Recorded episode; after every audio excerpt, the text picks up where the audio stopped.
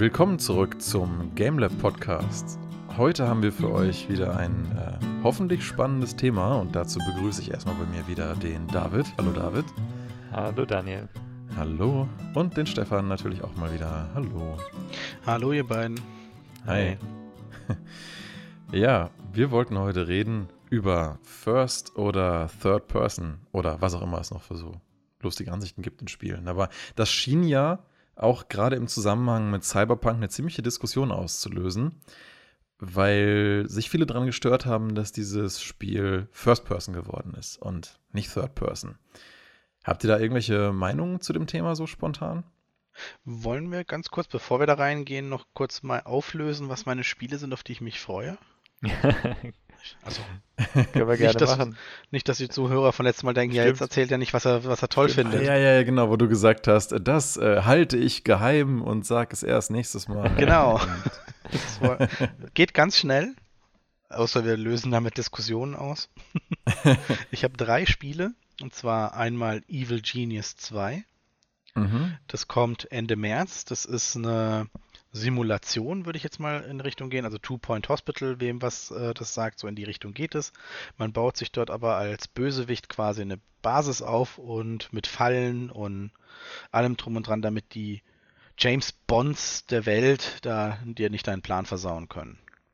Das klingt super lustig. Äh, der Teil 1 war 2004 und da freue ich mich jetzt einfach auf den Zweier.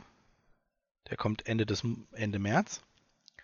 Dann habe ich mir noch ähm, Kena Bridge of Spirits aufgeschrieben. Das sieht wunderbar aus und wunderschön. Da hoffe ich einfach, dass es auch genau so wird, wie es aussieht. Das ist für den 25.08. angekündigt. Aber oh, das ist ja noch ein Weilchen hin. Genau, da ist noch ein bisschen, aber das ist auch gut so, weil die, es kommt für PlayStation 5 und PC und ich würde es dann halt schon ganz gerne auf der PlayStation 5 spielen. Und bis dahin habe ich die Chance und die Hoffnung, noch eine zu bekommen. Wer weiß. Wenn dann nicht schon wieder alle weggescalpt werden irgendwie. Ach, noch ganz Nein. kurz zu Evil Genius. Das hatte ich tatsächlich auch gesehen bei, der, bei dieser letzten Trailer-Rotation. Auf, auf, auf welcher Veranstaltung wurde das nochmal gezeigt? Boah, das kann ich dir nicht sagen. Ich habe das auf jeden Fall schon öfters gesehen und habe es mir auf meine Wishlist gemacht. Und als ich jetzt gesehen habe, es kommt Ende März, ich wollte schon diesen Monat sagen, aber so weit sind wir ja noch nicht, ähm, Ah, da habe ich gedacht, ah geil, nehme ich gleich in die Liste auf. Mhm. Äh, man kann es sich schon vorher kaufen, jetzt für 36 Euro als äh, Vorbesteller, aber ich weiß jetzt nicht, ob ich noch warten soll. Ähm, ja, tut ja, tut ja vielleicht nicht weh, nochmal zu warten. Aber was ich grundlegend genau. daran irgendwie ganz lustig finde, ich bin ja nicht so der Fan von so bunten Spielen eigentlich, aber generell so dieses, äh, dieses Prinzip von äh, Despicable Me, von dem Film, ne, mit dem Bösewicht, mhm. mit den ganzen Minions und so. Das ist ja schon irgendwie eine lustige Sache, das mal umzukehren, dass du halt den spielst, der wirklich der Bösewicht ist in dem Spiel. Und genau auch mit den ganzen Fabriken, die du da äh, bauen kannst und mit deinen ganzen kleinen Helferchen und Fallen, wie du das dann vor den ganzen Superspionen schützen musst, dein Hauptquartier und dann die ganzen Assassinen oder was weiß ich, wie auch immer, Handlanger von dir in alle Länder der Welt ausschicken musst. Das sah sehr unterhaltsam aus, muss ich sagen. Ja, und das beschreibt sich auch als satirisches Spy-Fi-Spiel und da allein wenn das schon Allein schon Spy-Fi finde ich ein schönes Wortspiel und dazu noch Satire, da hat es mich dann schon fast. Ähm, von Two Point Hospital und so, also diese Perspektive und wo wir ja nachher auch nochmal über Perspektiven reden, ähm, finde ich einfach auch cool. Es ist ein Aufbausimulationsspiel so ein bisschen. Ähm, das macht auch eigentlich immer recht viel Spaß, wenn es gut gemacht ist und ich kann mir vorstellen, eben wie du sagst, mal der Böse zu sein, das gibt dem Ganzen nochmal einen echt schönen Touch. Mhm. Und wenn sie es nicht zu ernst nimmt.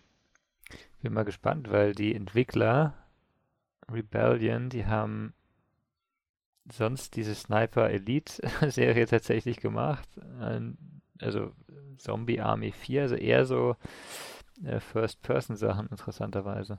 Ja, aber ich finde auch, das sieht sehr interessant aus. Ich meine, ich mag die Art von Aufbauspielen, wo du deine eigene Fabrik bauen kannst und sowas sowieso sehr. Wen wundert's nach deinem ausführlichen Satisfactory Review? ähm, ich habe in letzter Zeit tatsächlich auch sogar noch ein Spiel gespielt, das äh, sehr viel, ähm, sehr viel schlechter aussieht und eigentlich nichts mit dem zu tun hat vom Thema, was mich interessant Minecraft? findet. Nein, Production Line. Production ah. Line.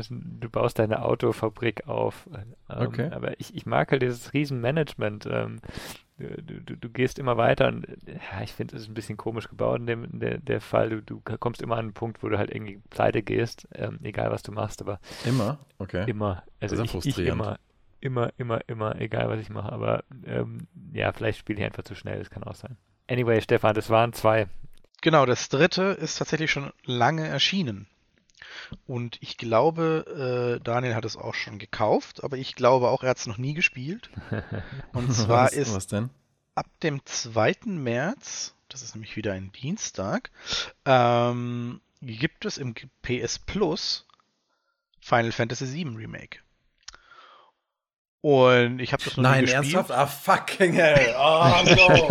weißt du, ich hab's, ich hab's mir nicht irgendwie äh, extra in der Collectors irgendwie dann äh, zu, zu Weihnachten oder so, oder, oder nee, vorher schon schenken lassen, weil ich es einfach total gerne haben und spielen wollte. Und, ähm, Bis heute nicht gespielt hast. Und ich das wusste und genau deswegen nochmal anspreche. Oh. Nein, Danke. das würde ich nie tun. Also äh, tatsächlich freue ich mich auf das Spiel und da ich das jetzt halt eben umsonst, in Anführungsstrichen natürlich, ich meine, PS Plus kostet ja auch seine 12 Euro im Monat? Nein, weniger. Wenn du den richtigen, wenn du einen Black Friday Sale abpasst, 50 im Jahr, 50 bis Genau, 60. 50 im Jahr und dann ist das vollkommen in Ordnung und dafür ist Final Fantasy super. Werde ich auf jeden Fall mal reinschauen und spielen. Also das ist natürlich toll, dass ich da gesagt habe, ich warte. Ähm, ich kaufe es nicht für den Vollpreis. Aber ähm, jetzt können wir wieder zurückschwenken zu unserem Hauptthema und zu deiner Frage mit Cyberpunk. Und ich glaube, da ist dann David derjenige, der die Frage beantworten könnte. Vielleicht noch, vielleicht noch eine Sache, weil, weil wir jetzt in den äh, in Richtung was kommt an Spielen kommen. Ich habe gerade eine, eine, neue Plattform ähm, gefunden, Rogue.io, ähm, die einen ganz guten ähm, Forecast hat, was, was für Spiele kommen. Auch wirklich alles mögliche, winzig kleine, aber mit guten Filtern. Ähm, Finde ich sehr interessant. Das ist scheinbar eine ähm, lettische Firma. Hm, Okay, die ersten Bilder, die ich sehe, sind ähm, sehr vollbusige Animationsdamen in den Bildern. Äh, Wie gesagt, sie haben alles, sie haben alles drin. Ähm, Dating Simulator, ja, die haben tatsächlich alles, ja. Das ist, ist ähm, äh, du kannst aber filtern, du kannst nach Plattform filtern, du kannst nach Kategorie filtern, das finde ich schon, ähm, schon ganz interessant. Oder Stefan, du kannst auch nur nach Waifus filtern, wenn du das Ja, möchtest. nee, ich bin jetzt, ich habe einfach nur den Link angeklickt und wenn dann dir halt schon äh, so ein Titel mit Oh Mann, Lonely Cat auch keinen Girl is the perfect keinen. Zensurfilter, oder? Nee, Lonely sie Cat nicht. Girl is the perfect pussy. Ah, okay, hast du auch schon gesehen, genau. Oh Mann. Also, ja, ich denke, das wird ganz lustig. Also die Seite werde ich mir auf jeden Fall mal anhaken, ähm, aber natürlich mit Filtern, so dass ich nur die Waifus sehe, weil alles andere wäre ja langweilig. Genau. Ich, ich hatte zum Beispiel da gleich mal sowas gesehen wie Be Castled, das sieht irgendwie so ein, so ein äh, Burgaufbauspiel, das sieht auch wieder cool aus, irgendwie nicht von der Grafik, die Grafik finde ich, naja, so lala, aber ich glaube, man kann da auch mal was finden, was eben nicht in den großen Release-Kanälen drin ist, sage ich Ja. mal, die nicht groß angekündigt wird, deswegen fand ich es interessant. Hm, das Nee, stimmt. nee, tatsächlich, weil das finde ich wirklich, wirklich schwierig in dieser Industrie mittlerweile, äh, wirklich ähm, interessante kleine Indie-Titel zu finden. Weil früher habe ich es immer so gemacht, zu PlayStation 3 Zeiten. Ich bin dann einmal pro Monat in den PlayStation 3 Store gegangen, habe ein bisschen rumgestöbert und irgendwo war immer ein lustiges kleines Indie-Game dabei oder vielleicht sogar nur so eine Art interaktives künstlerisches Erlebnis oder wie auch immer man das nennen möchte, das ich mir dann runtergeladen und gespielt habe. Und da gab es wirklich viel cooles Zeug, aber äh, mittlerweile finde ich, ist es so unübersichtlich geworden, auch nur irgendwie einen Eindruck davon zu kriegen, was es denn alles gibt, was einen interessieren könnte. Insofern finde ich es eigentlich ganz schön, wenn sich da so Plattformen entwickeln, wo man das ein bisschen im Blick behalten kann, was denn so Mhm. rauskommt, was einen interessiert, das vielleicht auch ein bisschen abgleichen kann mit was, was Freunde so interessiert und ähm, ja, also Ja, auf jeden Fall. Also das, Gute das Idee ist auf jeden Fall. cool. hm. Ja. So, Genau. und jetzt versuchen wir nochmal irgendwie den, den, den Bogen zu dieser Eingangsfrage zurück. Äh, Worüber ich heute mit euch eigentlich gerne reden wollte, ist das Spiel, ist das Thema äh, Perspektive in Spielen und vorwiegend am Beispiel einfach First oder Third Person.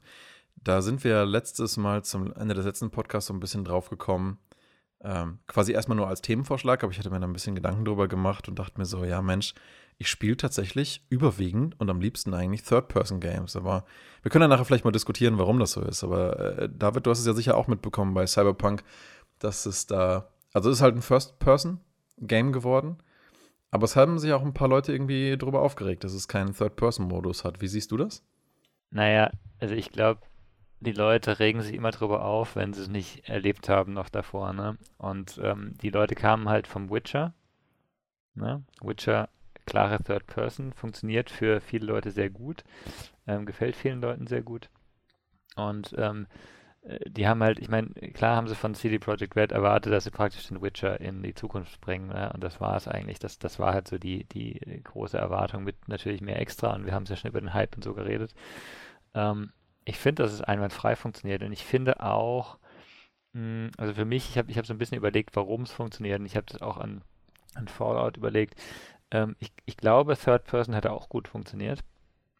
Ähm, aber in, in Science-Fiction-Settings, ähm, beziehungsweise in Settings, wo man viel kämpft, habe ich tatsächlich, also wo man, wo man mit Schusswaffen kämpft, muss ich ehrlich sagen, habe hab ich lieber ein, ein First-Person-Settings. Bei, ähm, bei Schwertkämpfen finde ich es teilweise sehr schwierig.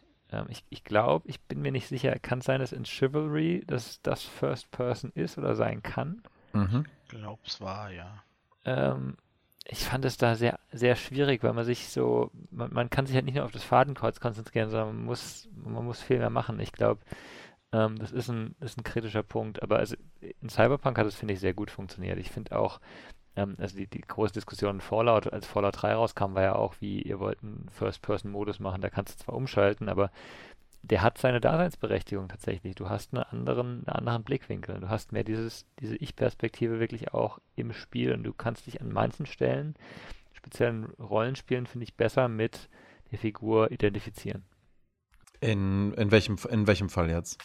Äh, in, in, in jedem Fall, also in, in jedem Rollenspielfall. Das ist was, was. Ähm, in welchem Perspektivenfall meinte ich? Entschuldige. Der Ich-Perspektivenfall, genau. Kannst du dich besser mit der Figur identifizieren? Genau, weil, also, aber wichtig, wichtig, das funktioniert vor allem, wenn du deinen eigenen Charakter baust. Deswegen im Witcher, der Witcher ist der Witcher. Du bist nicht der Witcher, du spielst den Witcher, aber das ist nicht deine eigene Figur. Das ist was anderes für mich, als wenn ich jetzt in Cyberpunk oder Fallout meinen Charakter baue, der ganz, ganz spezielle Eigenschaften hat. Ja. Ne? Das finde ich ja total witzig, weil ich sehe das tatsächlich komplett anders. Okay. Und ich habe jetzt zwar Cyberpunk nicht gespielt, aber nur mal so rein von der Vorerfahrung mit anderen Spielen, ich kann mich persönlich viel mehr mit meinem Charakter und der Figur, die ich erstelle, identifizieren, wenn ich die tatsächlich auch von außen sehen kann oder vielleicht auch mal sehe, wie diese Figur emotional auf irgendwas reagiert, wie sie sich bewegt und so. Weil ansonsten stecke ich halt die ganze Zeit in dem Kopf und ich habe immer das Bedürfnis, diese Figur eigentlich sehen zu wollen und, und, und, und, und auch einen Überblick über die Szenerie zu bekommen. Und das ist was, was mich persönlich tatsächlich echt stört. Also ich kann mich dann tatsächlich gerade mit einer selbst erstellten Figur besser identifizieren, wenn ich die von außen sehe. Und Aber, ich, ich, mhm. hatte auch nicht das Gefühl, dass ich mich in der Vergangenheit in Spielen, wo ich selber in der Figur war, mit der Figur mehr identifiziert hätte, nur weil ich in diesem Viewpoint gewesen bin. Also vielleicht ist es jetzt auch ein Einzelfall bei mir, aber. Ja, ich finde find das interessant. Ich, für mich ist jetzt zum Beispiel so ein, so ein eindeutiger Fall, ähm, du sprichst mit jemand anders ne, und siehst halt eigentlich zwei Figuren auf dem Bildschirm stehen. Und das ist ein Blick von außen, das ist nicht der Blick von dir selber. Ne? Und ähm, das, das, da ist mir auch, also ich finde, wenn das Spiel gut gemacht ist, kannst du die Reaktion des Charakters ja auch über andere Dinge sehen, zum Beispiel wie die Hände bewegt werden und so weiter und so fort. Oder durch Kleinigkeiten, Kleinigkeiten fallen mehr auf, die Spiegelung von dir selbst in der Brille deines Gegenübers, wenn der sich über dich beugt oder sowas. So, so wirklich Sachen, wo du denkst, okay. Ne? Und eine Sache, die bei Cyberpunk tatsächlich, finde ich, gut gelöst war oder auch wichtig war für mich, ähm, wenn du mal in den Bad gehst, du schaust dann in den Spiegel mal, ne? Ja, ja. Ja, weil du schaust, dich, wie sich dein Charakter verändert hat, weil das ist im echten Leben auch nicht so. Du siehst halt dein Gesicht nicht dauernd. Du siehst dich nicht ständig. Nee, das stimmt. Also was das angeht, so was den Grad des Realismus angeht, ist das sicherlich eine Sache, wo ich das absolut unterstreichen kann und auch sagen würde, ja, weil du halt mehr drinsteckst und alles aus der eigenen Perspektive siehst, und gerade auch Dialoge, wenn da jemand ansprichst und jemand dich direkt anguckt, du fühlst dich halt viel mehr gemeint, weil es macht schon psychologisch was mit dir, wenn dich halt die Augen eines Gegenübers direkt angucken oder wenn sie das halt eben nicht tun. Und insofern sehe ich da auf jeden Fall schon auch eine Storytelling-Stärke darin, da eine Ich-Perspektive zu nehmen.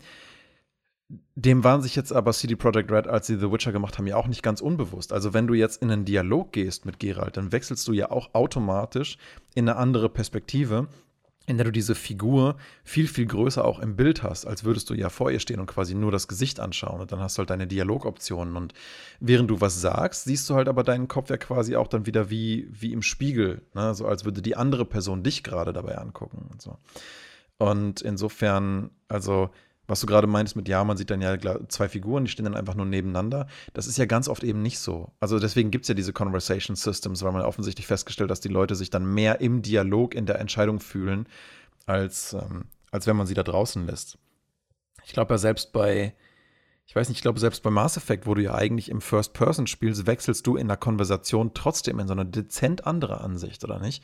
Wo du auch dich und dann den anderen Charakter im Wechsel dann siehst. Oh Gott, ich, hab, ich kann mich an Mass Effect nicht mehr gut erinnern. Das ist wirklich. Aber ich meine ja. Aber der andere Punkt, den du genannt hast, den fand ich auch ganz spannend. Wenn man nämlich First Person macht, dann muss man die Reaktionen des Charakters, die man spielt, über andere Sachen versuchen abzubilden, wie eben Handbewegungen. Und da hatte ich ein ganz cooles Beispiel mit dem neuesten Doom, ähm, weil du da nämlich genau merkst, über, na, ne, ohne dass der Charakter gerade irgendwie was von sich gibt. Manchmal murmelt er auch irgendwas, manchmal ist er genervt oder so. Aber dann redet halt irgendwer über die Comms äh, mit ihm, gerade halt im, im, im Fernfunk. Und dann sagt jemand ihm irgendwas, was ihm total auf den Sack geht. Und du siehst genau, wie er so seine Hand zu einer Faust ballt und echt verärgert darüber ist. Oder äh, irgendwas passiert und, und er haut einfach, äh, während du mit dem Charakter nur rumstehst und läufst, kurz, macht er sich plötzlich kurz autark von der Animation her und boxt dann gegen die Wand oder irgendwas anderes. Ja? Und merkst in dem Moment, ah, so fühle ich mich anscheinend gerade als dieser Charakter. Und das in Symbiose kann, finde ich, ein sehr interessantes äh, Erlebnis sein, gerade wenn du denkst die ganze Zeit, du steckst ja eigentlich nur in dem Viewport dieser Figur, aber du steuerst sie eigentlich. Und irgend, plötzlich fängt diese Figur an, aber selbstständig irgendwelche Animationen durchzuführen, die offensichtlich auf der Emotion basieren, die diese Figur gerade hat. Und das fand ich wirklich stark. Also, wenn man sowas dann einsetzt, gerade wo du meinst, Stichwort Hände, ne, dann kann man darüber viel Storytelling und Emotionen ähm, schon kommunizieren. Ja, ja, und ich, ich sehe aber auch deine Perspektive hier eben bei, bei dem Fallout-Beispiel, da habe ich ja auch, ne, das kommt ja aus einer, aus einer ja, fast isometrischen Perspektive ähm, in Fallout 1 und 2 und, und Tactics und ähm, dann geht es eben in, in was, in eine 3D-Welt, die, die aber beides hat, wo du halt First Person machen kannst und wo du aber auch Third Person machen kannst. Und ganz, ganz klar bei Fallout, ähm, die Kämpfe fand ich aus meiner Sicht so schöner in First Person, ne? also Schießen in First Person. Sobald ich mich aber durch die Welt bewegt habe, bin ich rausgegangen und habe ähm, Third Person gemacht. Aus, aus zwei Gründen, glaube ich. Zum einen, weil du einfach den besseren Überblick hast, tatsächlich. Ne? Und du, du, siehst halt deine Umwelt und du siehst halt, wie die Welt schön und interessant gemacht ist. Zum anderen aber auch, weil das ja ein Spiel ist, wo dein Charakter sich sehr stark verändert, durch die Rüstung zum Beispiel. Ne? Wenn du in Power Armor rumläufst, die willst du ja auch sehen. Das ist ja ein Teil davon. Ne? Du willst ja auch sehen, wie geil deiner, äh, dein, dein Charakter jetzt aussieht, wenn er den neuen äh, was weiß ich was, Power Armor 52B Helm hat oder sowas. Ne? Ähm, das, das ist schon ein Teil, der, der auch ähm, wichtig ist, finde ich, für das Spielgefühl. Deswegen, ja, ich, ich kann jetzt nicht sagen, First Person ist besser, aber ich kann dir sagen, in Shootern spiele ich First Person lieber, ähm, grundsätzlich, während, während ich kämpfe wenigstens, ne? Ja.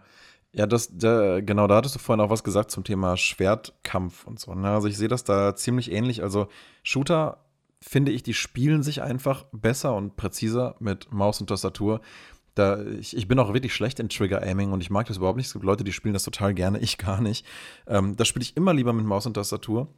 Aber gerade beim Schwertkampf, selbst bei so alten Sachen wie Messiah, äh, Dark Messiah of Might and Magic oder äh, Jedi Knight äh, 2, Jedi Outcast, ähm, also gerade beim Letzteren gibt es ja auch einen Third-Person-Modus. Ähm, den du ja ganz bewusst auch einnehmen kannst, der auch total den Benefit hat, weil du dann eben die Abstände besser siehst zu deinen Kontrahenten. Und gerade in so einem Lichtschwertkampf, wenn du halt immer nur über den, nennen wir es mal, Zoom, ja, wie nah du mit deinen Augen tatsächlich dran bist am anderen Charakter, wenn du nur darüber identifizieren kannst, wie, wie nah bin ich dran, wann kann ich zuschlagen, wann passt das mit der Schwertlänge, da hast du eine viel schlechtere Tiefenwahrnehmung, als wenn du diesen Charakter mit einer herumrotierbaren Kamera in der Third Person wahrnimmst und dann halt so einen Schwertkampf machen kannst, finde ich zumindest. Also gerade bei diesen Lichtschwertkämpfen in den Star Wars Games da oder auch in Dark Souls, ja.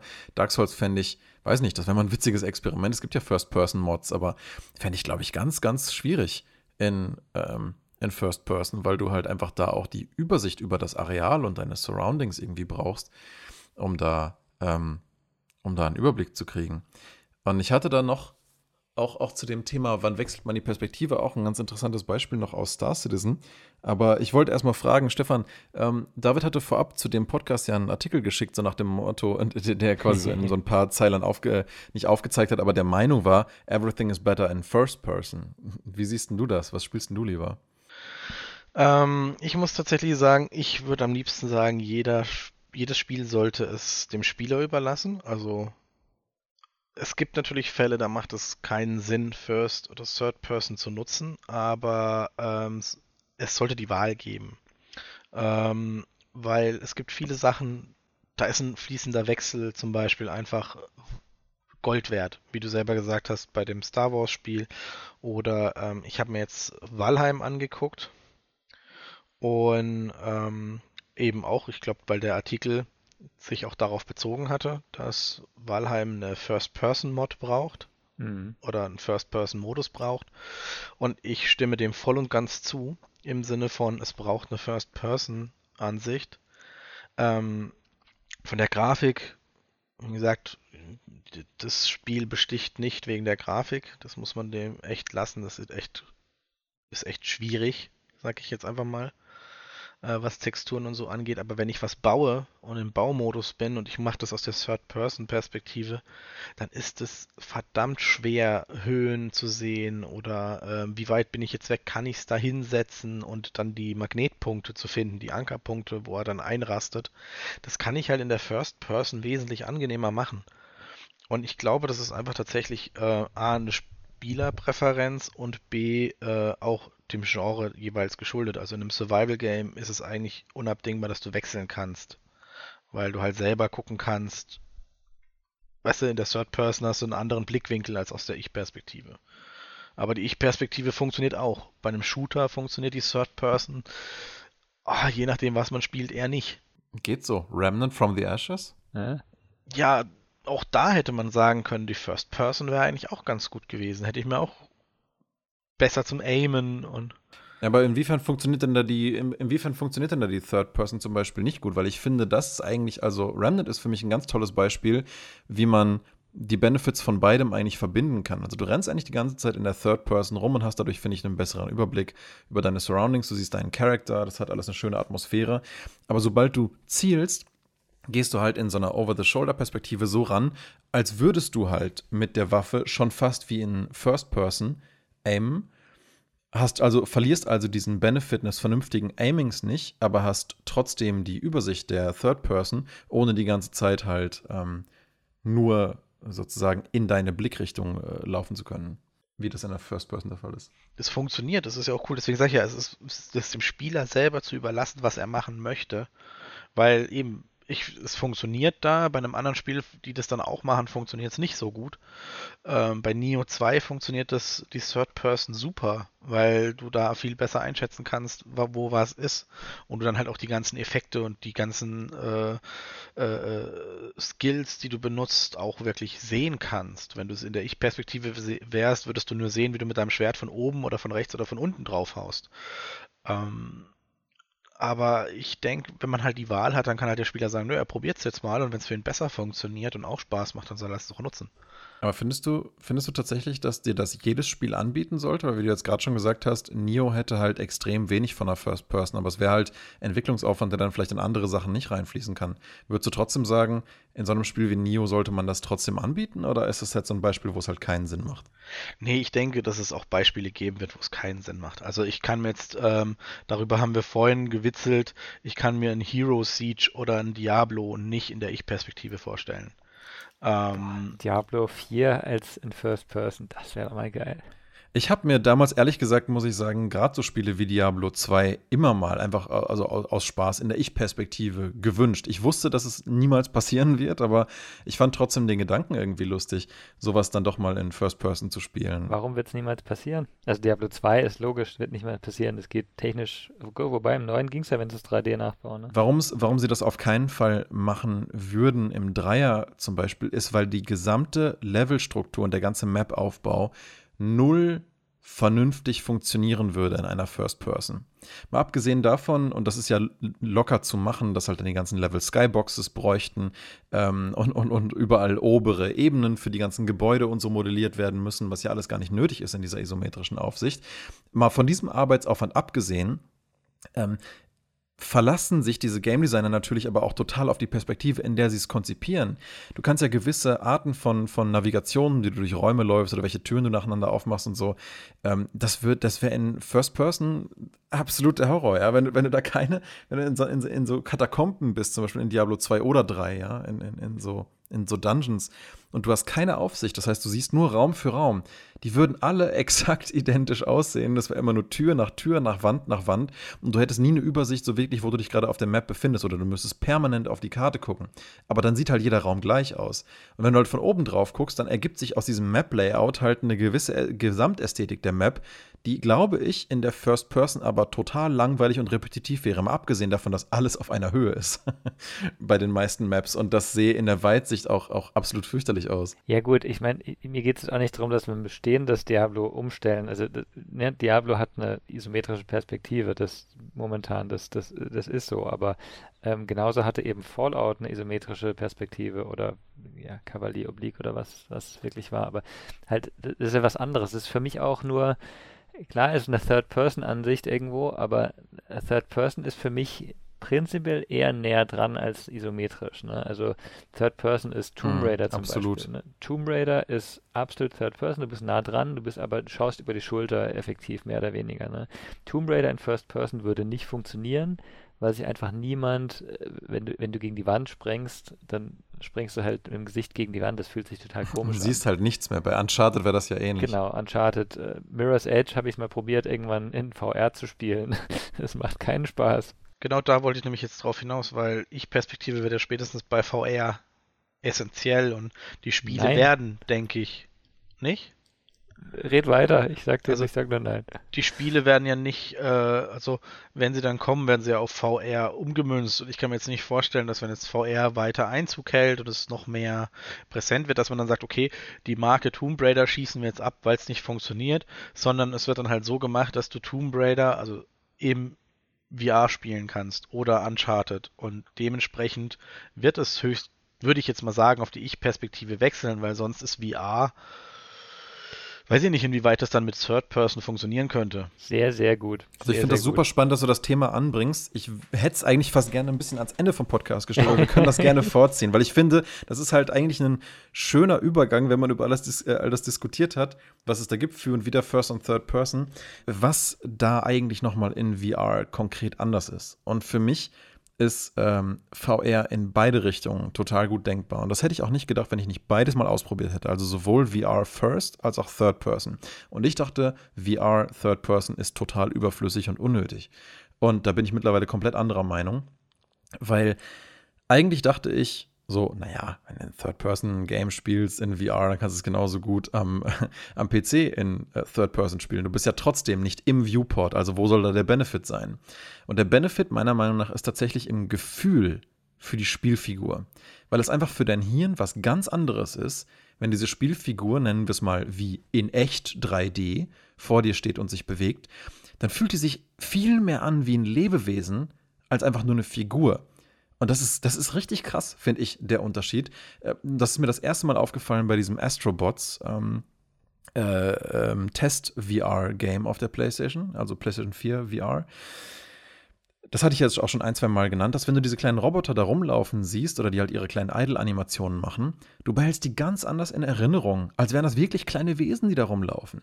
Und wenn aber währenddessen jemand dir auf dem TV-Screen zuguckt und sieht, was du da machst, der hat nicht das gleiche Erlebnis. Der kann nicht nachvollziehen, warum du plötzlich so eine emotionale, äh, positive Bindung zu diesen kleinen Viechern aufbaust, weil man es einfach nicht so empfindet, aufgrund der Perspektive, die man halt anders hat, wenn man in VR direkt an dieser Figur dran ist. Und das fand ich ein super spannendes Erlebnis. Und auf der anderen Seite, wenn du in VR aber in der First Person drin bist, kannst du halt auch eine ganz andere Empathie und Direktheit für die Situation kriegen. Also ich habe Half-Life Alex ja dann ähm, eben mal halt entsprechend angespielt und ich muss echt sagen, das war so ein so viel intensiveres Erlebnis. Nicht nur wie andere Charaktere mit dir interagieren und du halt dich wirklich wie die Figur, die in diesem Setting ist, fühlst, sondern auch von der ganzen Intensität, wenn du eine Monsterbegegnung hast oder du hast wirklich das Gefühl, es passiert prinzipiell mehr dir und du bist die Spielfigur, als dass du halt ein Zuschauer bist, der was steuert. Und ich glaube, VR, und deswegen wollte ich es eigentlich an, ans Ende von dem Podcast schieben, ist für mich so die, die, die, die, die extreme Extrapolation nochmal von dem, worüber wir jetzt gerade in First und Third Person am Screen reden, tatsächlich, wenn man dann mittendrin ist mit seinen eigenen Augen und es von da aussieht. Und da hat es dann nochmal ganz andere Implikationen, wie ich finde. Ja. Ja, ich war auch total, also als, als ich die ersten VR-Sachen gemacht habe, das war, war alles First Person. Ich habe immer gedacht, ja, das muss der machen, weil du willst ja drin sein, du bewegst den Kopf und so, aber ähm, was, was mir ganz stark aufgefallen ist, ähm, Third Person in VR funktioniert extrem gut und tatsächlich funktioniert es besser für Leute, die empfindlich sind, weil du eben schon, dein Kopf versucht gar nicht, die Bewegung damit, äh, des Charakters damit in Einklang zu bringen, dass du äh, eigentlich irgendwo stehst oder sitzt oder was, sondern dein Kopf weiß halt, dass da eine gewisse, ja, dass es nicht, nicht du dich bewegst, sondern ein Charakter. Du hast trotzdem noch den Benefit, dass du alles andere ja in, kannst dich um irgendwas rumbewegen und es besser sehen in 3D und es ist halt, es ist halt 3D, nicht 2D, ne? Ähm, dass, dass äh, der einzige Benefit, der eben nicht mehr da ist, ist eben dieses Ich bewege mich durch so stark. Ne? Aber trotzdem hast du ja ähm, ne, ein VR-Erlebnis im Sinne von, ähm, du siehst die Welt in einem anderen, in einem anderen Winkel, in einem anderen Blick. Und es funktioniert sehr gut, deswegen glaube ich auch, dass, dass solche Spiele wie Tomb Raider und sowas sehr gut ähm, da rein portiert werden könnten in einen, VR-Bereich. Ähm, was ich, was, ich, was ich da noch ergänzen wollte, ist, was ich tatsächlich aber oft finde in so VR und dann Third Person mit einem Charakter, den du steuerst, ist oft, die Welt wirkt dann noch mehr wie ein Spielbrett. Manchmal, ja. Weil du merkst eigentlich, wie du schon gerade sagst, man hat zwar den Benefit davon, so ein bisschen mehr disconnected zu sein, weil du halt merkst, gerade für die Leute, die motion sick, äh, die schnell motion sick werden, das meinst du wahrscheinlich, David, ne? Mhm, ja, genau. Genau. Die haben zwar den Benefit davon, halt so ein bisschen disconnecteder zu sein von dem, von dem Charakter, um zu wissen, hey, nicht äh, der zieht mich jetzt irgendwie in seinem Viewport hinterher, sondern ich gucke mich schon noch selber um und ich bin hier eine eigene Entität, die sich umschaut. Dadurch wird dir aber noch viel mehr bewusst, dass du eigentlich nur ein Betrachter bist. Und dadurch, finde ich, wirkt dann so eine Spielwelt öfter mal, ja, tatsächlich eher wie so eine Art Spielbrett, wie so ein Spielfeld, eher wie ein bisschen was Künstliches, so schön das auch gemacht ist, als ich finde, die Abstraktion funktioniert, wenn du es halt tatsächlich an einem Screen siehst. Weil an einem Screen ist es halt alles abstrakt und du bist halt sowieso nicht wirklich drin. Also lässt du dich halt darauf ein und dadurch wird das, finde find ich, ein kohärentes Ganzes. Aber das ist schon echt nochmal was anderes, wenn du in VR quasi dir nochmal deinem Hirn klarer wird, ich bin hier nur der Betrachter. Mhm. Ja, ja kann, kann durchaus sein, ja. Aber jetzt, wir, wir, hatten vorhin so ein paar Mal von, von Shooter auch geredet. Ich habe hab irgendwann an, an, Hitman gedacht. Hitman ist ja auch Third Person, ne? Und Hitman kannst du auch umstellen, soweit ich weiß, oder nicht? Oder war das nur eine Mod, die ich damals für Silent Assassin hatte? Hitman kannst du nicht umstellen, oder? Kannst du nicht umstellen? Also da wäre ich mir, da wäre ich, da wäre ich mir nicht so sicher. Ich glaube, also die Videos oder die äh, Aufträge, ich habe mir schon ein paar angeguckt, weil meine Streamer, die dann halt doch ab und zu mal so Challenges machen. Ähm, und die spielen in Third Person und sobald du schießen musst, geht er quasi über Kimmekorn. Ja, ja, aber geht er, geht er, geht er, geht er über die Schulter drauf oder geht er. Ich glaube, dann ist es Ich-Perspektive. Nee, jetzt bin ich mir wieder zu 100% sicher. Man konnte schon ab Hitman 2 und vielleicht sogar schon ab Hitman 1, da bin ich mir nicht mehr hundertprozentig sicher, aber da konntest du umschalten. Ich weiß auch noch Nein. genau, wie die, wie die Ansicht aussieht in Hitman 2, wenn du halt die Knarren vor das Gesicht gehalten hast. Doch? Nein. Doch, es gibt sogar einen Key, den du drücken kannst, um die Ansicht umzuschalten. Da bin ich Echt? mir gar nicht, bin ich mir recht sicher, ehrlich gesagt. Sorry, sorry, ganz kurz. Welches Hitman 2? Das neue oder das alte? Ja, das alte. Äh, Silent Assassin. Und selbst da gab es schon die Möglichkeit für First Person. Das Einzige, was halt da relativ schlecht gemacht war, war eben die Proportionierung der Waffen im Gesichtsfeld. Du konntest die dann schon okay. vor dich halten, aber weil sie damals halt noch nicht so gut waren, damit ähm, oder vielleicht auch einfach nicht so drauf geachtet haben oder keinen Bock hatten, das gut zu implementieren in Hitman 2, ähm, war halt, sie haben halt keinen separaten View für die First Person gemacht. Das heißt, im Gegensatz zu GTA 5, wo halt die Waffen komplett anders dimensioniert sind und die Hände auch, wenn du in die Ego-Ansicht wechselst, ähm, wo das halt quasi wie ein nahtloser Übergang wirkt, ja, auch von der perspektivischen Verzerrung, dass es dann halt wirklich aussieht plötzlich wie ein Ego-Shooter, haben sie das halt bei Hitman 2 nicht gemacht. Und es sieht halt einfach total eigenartig aus, aus der Ego-Sicht von der Proportionierung. Aber es ist, es ist schon möglich, ja. Ich finde, Hitman ist halt so ein bisschen ein, ein, ein Hybridspiel, wo man auch sagen muss, die Third Person ist durchaus wichtig. Ja. Auch für, deine, auch für deine Disguise und so. Genau, was um dich herum passiert. Du musst das auch wirklich wahrnehmen. Und die Ich-Perspektive bietet in dem Fall nicht das Gesicht, äh, das, das, den Blickwinkel. Ähm, natürlich wäre es ganz cool, das ganze Spiel in, in der Ich-Perspektive einfach auch als Herausforderung zu sehen. Ich glaube, es würde schon funktionieren. Dadurch, dass es aber von früher oder so wie wir es kennen, halt in der Third Person gemacht ist, kommen wir auch gar nicht in die Frage, das zu sagen, wie wäre es denn, wenn es komplett First naja, Person wäre. Schein, scheinbar, scheinbar ist es ja so, dass, dass die alten Spiele teil, teilweise ein First Person hatten, die neuen haben es nicht mehr. Also beim neuesten, ich meine, dass du es nicht einstellen kannst und sobald du halt schießt, gehst du so ein bisschen über Kimme Korn. Aber ich kann dir leider jetzt nicht sagen, ich sehe jetzt auch gerade kein Bild oder so, wo ich jetzt sehen, wo ich es sehen könnte. Ich habe äh, jetzt nur kurz gegoogelt, für, für den 1er und 2er, den neuen, äh, gab es es wohl nicht erstmal zum Start zumindest. Mhm, Na gut. Okay. Weil das finde ich tatsächlich eine gar nicht so äh, unpassende Diskussion in dem Zusammenhang, weil ich erinnere mich, dass ich damals teilweise Hitman zweimal absichtlich mal eine ganze Mission im äh, First Person gespielt habe, einfach weil ich wissen wollte, ob sich das anders anfühlt. Und ich fand schon, dass man dann näher dran ist. Gerade wenn dann halt einer der NPCs dich entdeckt, auf dich aufmerksam wird oder mit dir redet und dich dann anquatscht und kurz davor ist, dich zu entdecken und du musst dann mit ihm in die Konfrontation gehen. Das hat sich für mich, erinnere ich mich noch, sich wesentlich intensiver angefühlt, da mitten in seinem Kopf zu stecken, als es einfach von außen zu sehen. Also es ist schon so, dass das einen atmosphärischen Unterschied macht. Und es macht es halt auch viel schwieriger, weil in der Third Person, du, du, hast halt, wenn du dich irgendwo hinter was versteckst, hast du halt einen Überblick, du kannst die Kamera noch ein bisschen bewegen, ja. ne? Und äh, Eben. Äh, ne, in, in, First Person, wenn du, wenn du hinten dran vorlugst, dann naja, wenn er dich sieht, sieht er dich, ne? Also. Eben. Und das ist halt, oh, da hatte ich auch noch zwei äh, schöne Vergleiche eigentlich. Genau. Deswegen fiel mir das in so einem Game wie äh, Splinter Cell, ja. die ich damals total geliebt habe, die Reihe, auch immer recht leicht, muss ich sagen, da Gegnern auszuweichen, weil du halt, und da finde ich, da muss man wirklich gut drüber nachdenken, ob es nicht, äh, ob es nicht wirklich einen signifikanten Designunterschied macht, ein Spiel für First oder Third Person zu entwickeln, weil du kannst einfach signifikante Spielvorteile durch Third Person beispielsweise haben. Eben, genanntes Splinter Cell. Du versteckst dich hinter einer Ecke, war ja auch gerade dein Punkt, David. Mhm. Drehst die Kamera ein bisschen und siehst genau, wer hinter der Wand ist, wenn du sie nur weit genug rotierst. Hast mhm. keine Chance, das zu sehen, wenn du in First Person bist aber äh, sehr wohl in Third Person. Und wenn man sich dann als Designer entscheidet, nein, ich möchte aber, dass der Spieler das Gefühl hat, es ist gefährlich, wenn ich meinen Kopf um die Ecke rumstecke, ähm, dann muss ich es halt für First Person äh, designen. Und so geschehen ja beispielsweise auch in dem ersten Medal of Honor, was ich damals gespielt habe, Allied Assault. Das war so einer der ersten wirklich Zweite Weltkriegs-Shooter, die halt, wie ich fand, sehr, sehr, sehr gut gemacht waren und auch atmosphärisch super funktioniert haben. Und ich weiß noch, dass ich mich da in ganz, ganz vielen Situationen, ich habe es dann bewusst auch im härtesten Schwierigkeitsgrad gespielt, weil ich einfach den Thrill haben wollte, so nach dem Motto, tja, wenn einen Schuss kassierst, dann war es das halt, so wäre es halt, ne? So, so, ist es halt einfach, also lebt damit oder halt eben nicht. Mhm. Deswegen habe ich es dann einmal auf dem höchsten Schwierigkeitsgrad gespielt, das erste Call of Duty auch und das war ein komplett anderes Erlebnis, einfach den Schwierigkeitsgrad hochzustellen und zu wissen, jedes falsche um die Ecke luken kann dich dein Leben kosten und dann musst du das ganze Level von neu anfangen, so. Also diesen, diese Challenge hatte ich mir halt selber auferlegt und plötzlich war es ein ganz anderes Erlebnis, ja. Aber wenn du das halt nicht hast, wenn du halt wechseln kannst, einfach so wie du willst, dann kannst du dir halt einen signifikanten Spielvorteil ercheaten, indem du halt, du brauchst nicht um die Ecke gucken, du gehst in Third Person, drehst die Kamera, weißt Bescheid, ob alles clear ist und rennst dann weiter.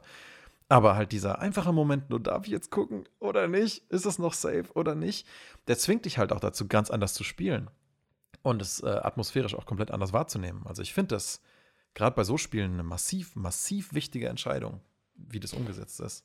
Ich glaube auch, dass man das nicht einfach hin und her switchen kann in den meisten Spielen. Also es, es gibt Spiele, da funktioniert es, finde ich eben. Also ich finde Fallout 3 und aufwärts ähm, macht das sehr gut.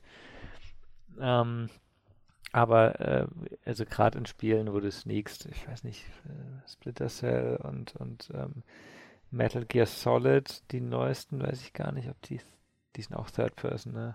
Ja, mhm. Third Person.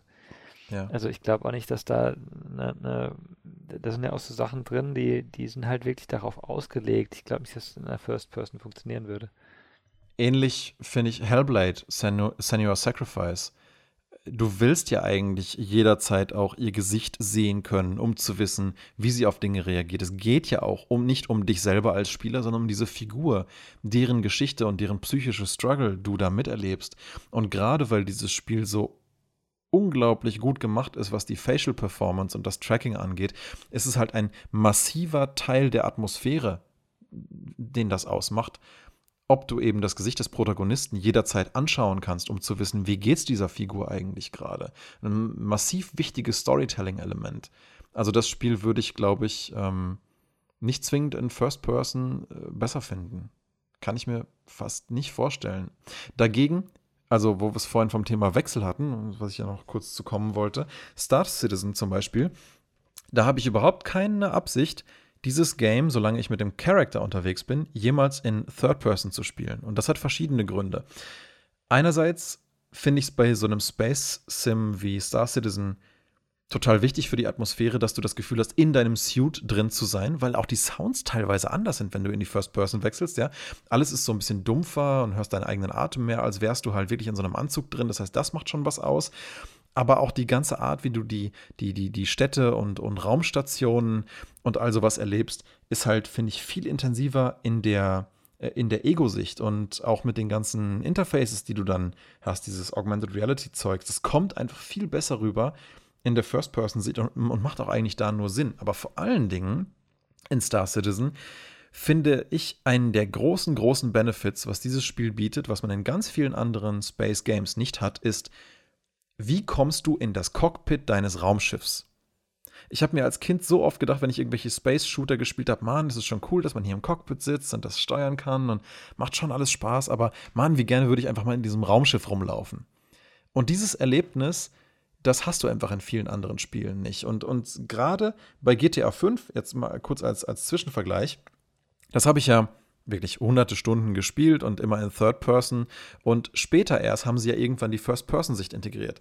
Und ich dachte mir schon die ganze Zeit, Mann, wäre das nicht eigentlich cool, wenn man nicht nur in den Vehikeln in eine First-Person-Sicht gehen kann, so war es ja in der Ursprungsversion von Anfang an schon, sondern auch zwischendurch, damit du halt zum Beispiel den Moment des Einsteigens in so einen, in so einen Learjet oder so, während du ins Cockpit läufst, dann tatsächlich auch siehst, wie der Charakter in dem Moment da reinläuft.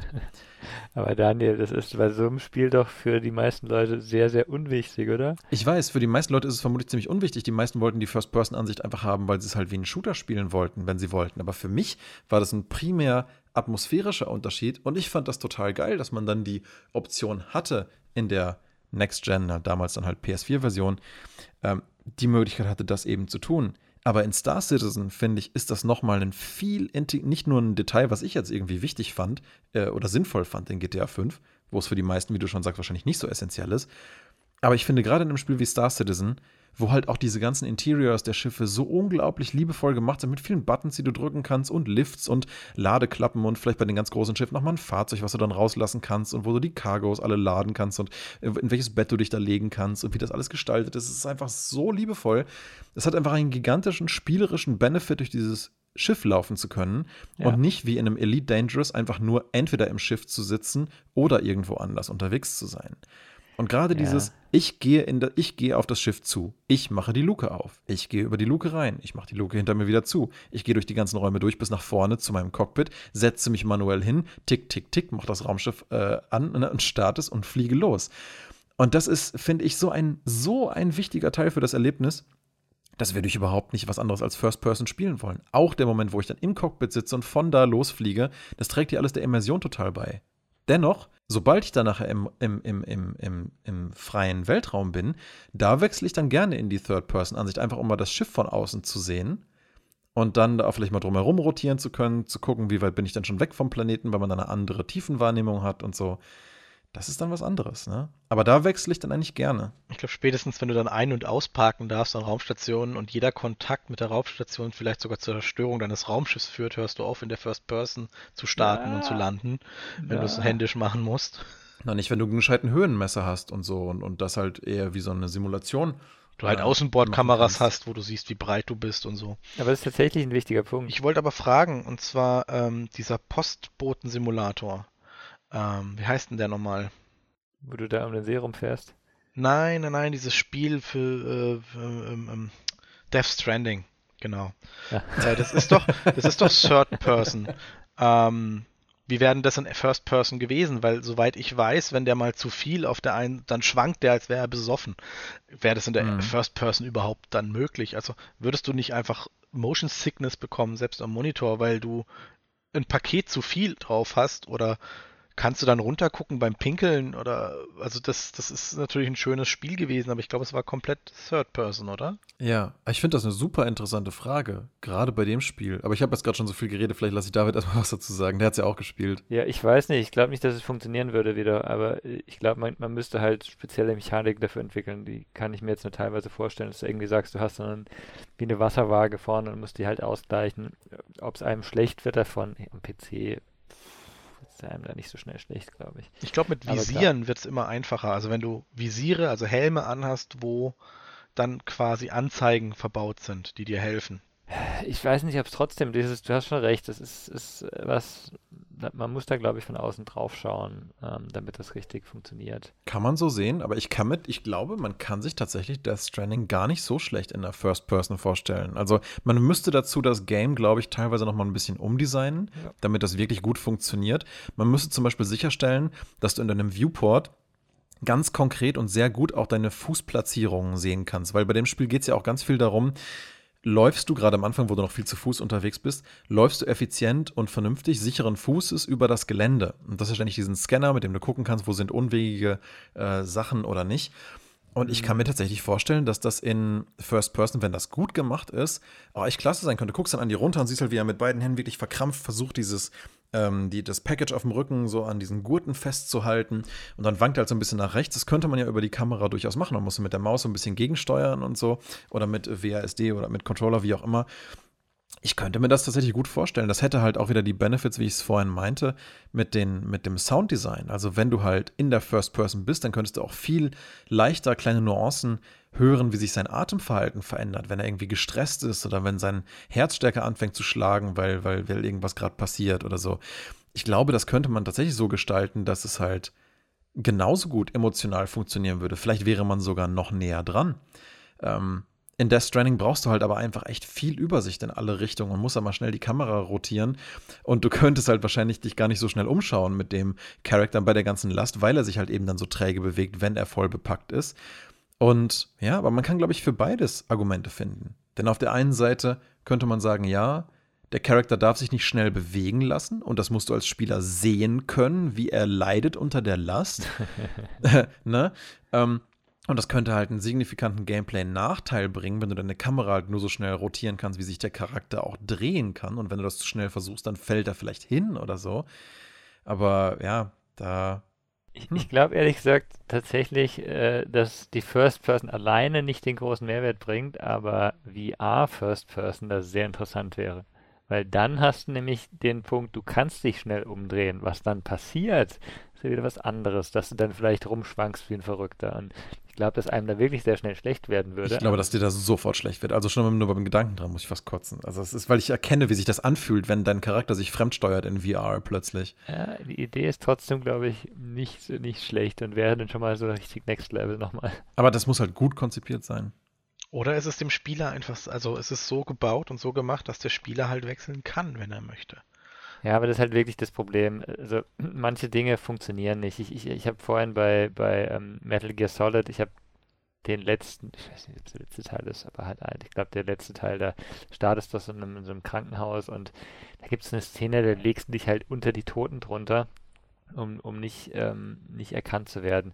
Ich glaube, du hättest überhaupt kein Verständnis dafür, was du gerade machst, ohne diesen Überblick zu haben. Ja, aber wie gesagt, ich glaube, das ist auch eher eine Designfrage, weil wenn das System in Third Person designt ist und der Spieler sehen können soll, bin ich versteckt, dann ist das durchaus valide zu sagen, hey, das würde doch jetzt in der First Person gar keinen Sinn machen. Aber wenn es als First Person Game konzipiert gewesen wäre, genau. dann hätte, der, der hätte sich das Verstecken vermutlich ganz anders dargestellt, genau. ähm, Gameplay-mäßig, ne? Aber wie willst du beides machen ohne massiven Aufwand? Das ist halt der Punkt. Ne? Du müsstest ja. wirklich zwei verschiedene Spiele ja. fast machen. Ne? du müsstest jede Interaktion für beide Systeme konzipieren und ähm, den, ich sag mal, geringen Benefit, den das ein paar Spielern wie, wie mir oder euch jetzt äh, bietet in so einem Fall, ist es dann wahrscheinlich einfach oft nicht wert. Ne? Ja.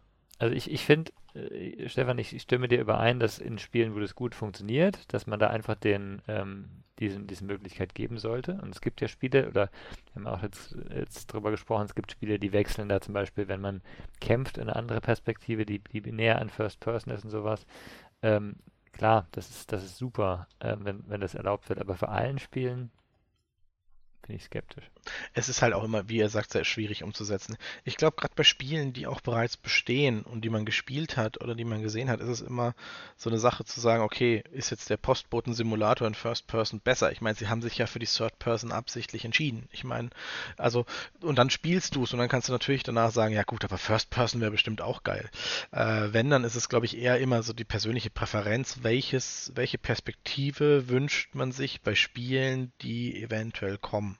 Also ein Shooter wie äh, The Hunter zum Beispiel ist, okay, ist kein Shooter oder Doom. Äh, es ist der Ich-Perspektive, denke ich, sinnvoll und du hast ja auch dauernd zum Ballern. Wenn du dann aus der Third Person immer in die First Person wechseln würdest, wäre, glaube ich, schwierig. Und man kennt es nur so. Aus der Third Person wäre bestimmt auch interessant. Aber bei neuen Spielen ist es dann immer so, ja, man kann es ja auch mal probieren. The Remnant zum Beispiel ist ja dann auch schon wieder was, wo es so ein bisschen rausgeht. Oder halt eher so eine Hybridlösung bietet, ne? Genau, so Hybridlösungen.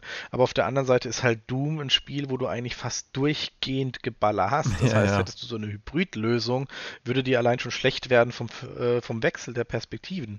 Äh, ich glaube, dass es tatsächlich immer äh, schwierig ist. Also gerade bei Survival-Spielen ähm, finde ich es jetzt auch sehr schwer, einfach pauschal zu sagen, es braucht die oder die Sicht, weil durch die Third Person siehst du halt ein bisschen drumrum. Und wenn da sich irgendwie rechts hinter dir eine Schlange bewegt, also je nachdem, wie gut das Spiel gemacht ist oder wie, äh, wie genau, dann ist es wichtig, dass du die zumindest wahrgenommen hast und sei es auch nur durch ein Geräusch.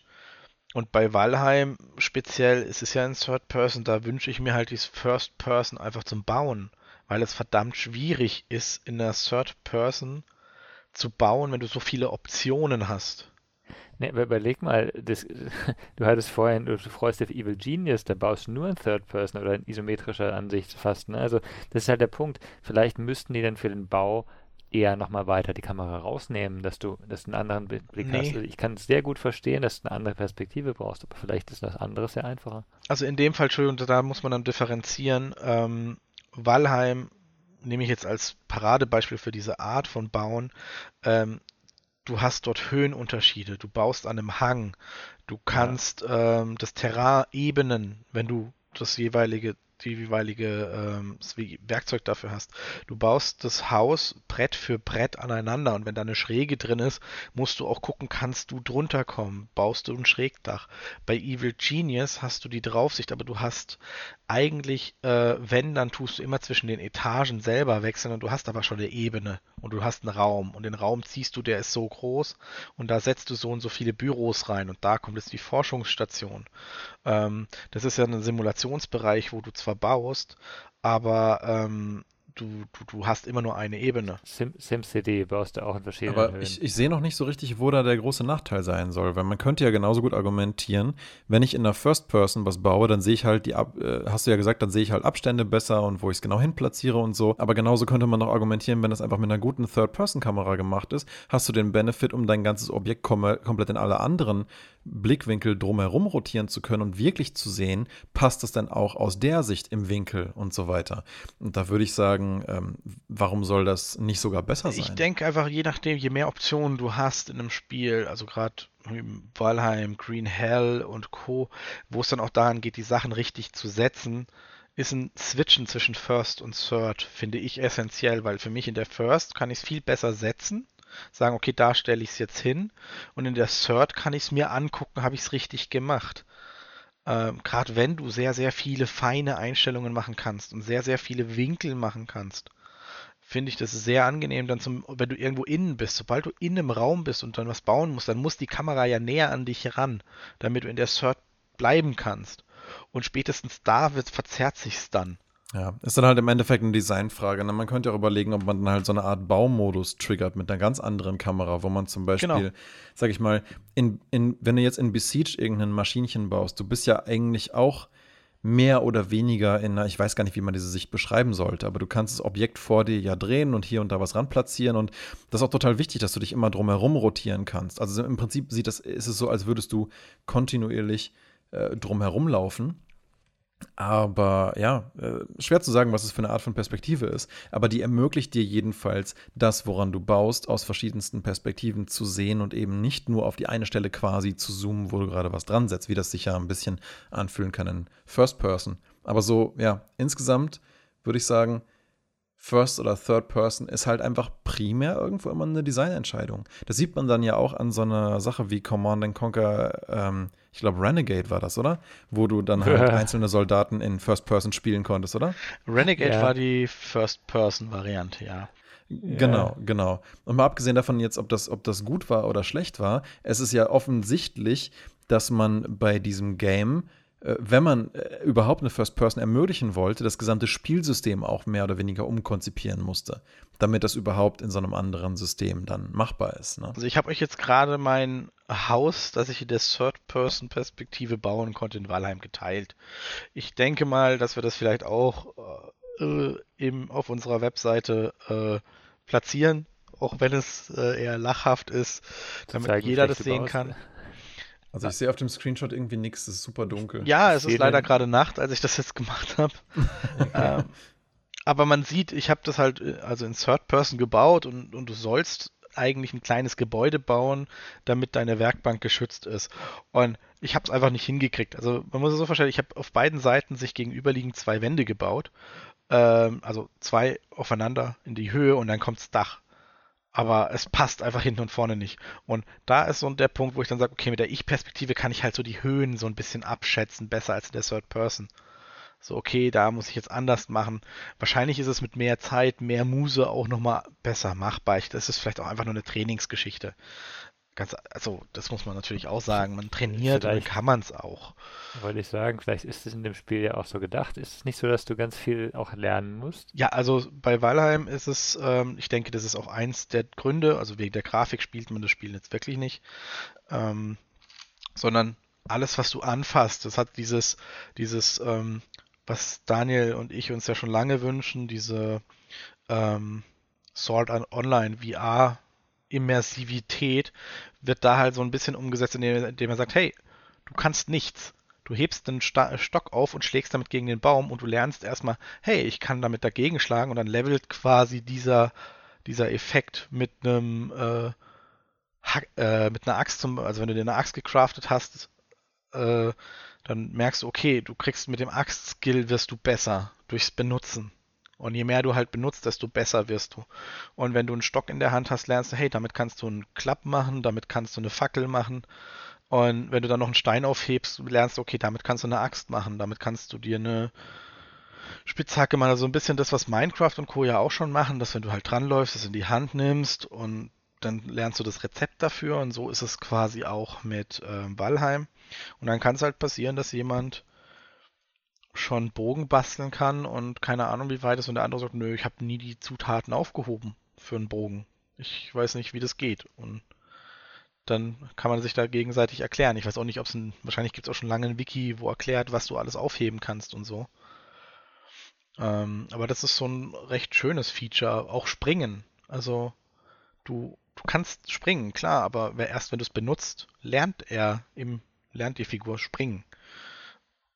Äh, aber die Third Person ist auch ganz gut. Also es macht auch Sinn, aber ich würde mir halt eine First Person wünschen. Einfach für mich, weil es besser zum Bauen wäre. Ja, eine gute Frage vielleicht eigentlich so zum Abschluss. David, gibt es auch noch irgendein Game, wo du dir wünschen würdest, dass es in der jeweils anderen Perspektive möglich wäre? Ja, es kommt darauf an, aus was für einem Grund. Ähm, also, so wie, wie, du vorhin gesagt hast, mal aus Interesse, wie sich das, wie das Ganze aussehen würde, ähm, ist er, ist er, wie, wie ich glaube, du hast bei Diablo 2 gesagt, ich, ich fände das super interessant. Ich fand deswegen eigentlich auch ähm, äh, äh, Command Conquer Renegades von der Idee her gut, weil du, du spielst da mit Charakteren irgendwie, du willst ja vielleicht mal als äh, einer, naja, vielleicht nicht als der normale Soldat, aber vielleicht als, äh, als irgendeiner der, der Spezialeinheiten so mal spielen können. Und äh, dass es jetzt so schlecht gemacht war, ist ja das eine, aber ähm, ich, ich finde mal so in einen, in einen Charakter eintauchen, ähm, wäre ein guter Grund. Ein Spiel, wo mir es wirklich komplett gefehlt hat, Wüsste ich jetzt nicht. Ich, ich finde, man gewöhnt sich dann schon an beides. Tendenziell, wenn es mir gefehlt hat, war es die First Person, die gefehlt hat, weil ähm, es gibt schon so Third-Person-Spiele, wo ich so denke, hm, also ich renne jetzt immer hinterher und schaue dem Typ auf den Hinterkopf. Das ist irgendwie langweilig. Ne? Und das macht zwar technisch gesehen vielleicht, dass man einen Überblick behält und so Sinn, aber ähm, ich finde das nicht so, so schön immersiv. Ähm, und ich muss ja wirklich sagen, also für mich Third Person ist, du bist nah dran. Das ist nicht isometrische Perspektive wie in Diablo oder was. Das, das, da habe ich überhaupt keinen, also außer Kuriosität, sage ich mal, äh, keinen, keinen Grund, da mehr näher ranzugehen. ja, Stefan, hast du noch irgendwas außer Valheim, wo du sagst, da brauche ich irgendwie noch eine First oder Third Person? Oh, äh, eigentlich fällt mir da jetzt leider nichts zu ein. Na, hast, du, hast ja über Valheim auch schon ausführlich gesagt, warum dir da. Eben, und ich würde mir halt, wenn dann wünschen, die Wahl zu haben und ab und zu aber gerne zu wechseln. Also ich bin eher so immer, lass dem Spieler die Präf seine Präferenz ausleben, die er gerne hat, weil ich bin selber jemand, der sagt, okay, ich spiele jetzt ein Spiel lieber aus der oder der Perspektive und ich wechsle auch ab und zu mal ganz gerne. Ja, da muss man halt wahrscheinlich als Spieler aber auch in Kauf nehmen, dass es halt in manchen Spielen eben nicht so super gemacht ist, die eine oder andere Perspektive, weil es halt einfach auch, wie wir vorhin schon meinten, wahrscheinlich immer mit einem ziemlichen Mehraufwand verbunden ist, beide wirklich gut zu gestalten, dass sie entsprechend funktionieren.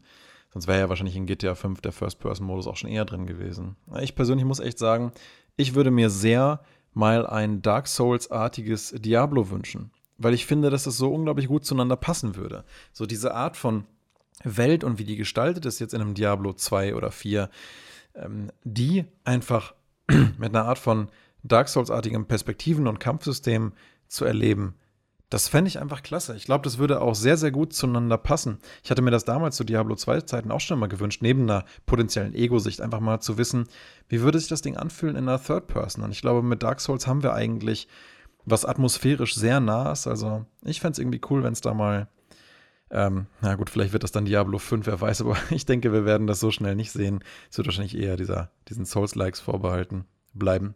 Aber das, das würde ich mir persönlich mal wünschen, ja. Oder halt, wenn man so, oder so ein Spider-Man mal in der Ego-Sicht zu spielen. das wäre sicher auch mal ganz witzig. Das wäre witzig, aber das wäre nicht das, was du dauerhaft spielen willst. Wirklich. Spider-Man so. in VR, viel Spaß. ja, du, du, klebst du halt die ganze Zeit nur mit dem Gesicht in der Wand sozusagen und krabbelst da hoch. Das ist wirklich das ist wirklich ganz, also. Aber geht, ne? Ich habe mal in VR so ein Game gespielt wie Windlands, wo du dich halt mehr oder weniger immer wieder durch die Lüfte schwingst mit so einem Enterhaken und dann, pfiuh, mhm. dann fliegst du da irgendwo lang. Und das ist ein unglaublich geiles Erlebnis einfach. Dieses durch die Luft äh, sausen, ja, dann, pfiuh, und dann mit einem Hookshot und dann geht es an das nächste Ding. Und ich kann mir gut vorstellen, dass es ein ähnlich euphorisches Erlebnis wäre, das in einem Spider-Man-Game zu haben. Dann wirklich auch irgendwo hinzugucken, dann da deinen Faden hinzuschießen und dann gehst du dahin. Ne? Also das kann schon cool sein. Für manche Sachen glaube ich auch, eben durch die, durch die Häuserschluchten schwingen ist sicher cool, aber eben, was machst du denn, wenn du äh, da am Hochhaus anhältst? ähm, ja. Da, also, du musst halt zur Seite gucken oder nach oben. ja, genau. Ja, du, ich, wahrscheinlich kann man das mit einer cleveren Kamera auch tatsächlich lösen, so ein Problem. Das ist, das ist genau die Sache glaube, viele Probleme, die da dann auftreten, könnte man eben, wenn sich die Kamera gut verhält, ähm, lösen. Auch, auch du, äh, in Walheim die, die Third- oder First-Person-Perspektive. Ich kann mir vorstellen, dass du dir da halt, ähm, vielleicht machst du dir Hilfsmittel, vielleicht kannst du dir ähm, die Laserwaage irgendwann bauen und dann geht es halt.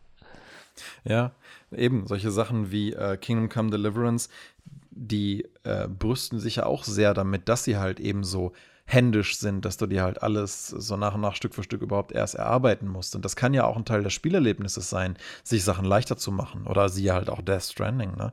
Es ist halt, glaube ich, immer eine Frage im Endeffekt, wie konzipiere ich mein Spielsystem und wie will ich, dass damit interagiert wird. Und da kann natürlich die Wahl der Perspektive auch eine ganz wichtige, essentielle Komponente sein. Ich würde sagen, damit können wir es eigentlich ganz gut abschließen. Sind sagen, wir auch schon wieder über eine Stunde. Gute Abschlussworte. Dann ähm, gucken wir mal, was wir nächste Woche machen. Jedenfalls an euch beide wieder vielen Dank und dann würde ich sagen, bis zum nächsten Podcast. Bis, bis zum nächsten. Mal. Ciao. Bis dann. Ciao.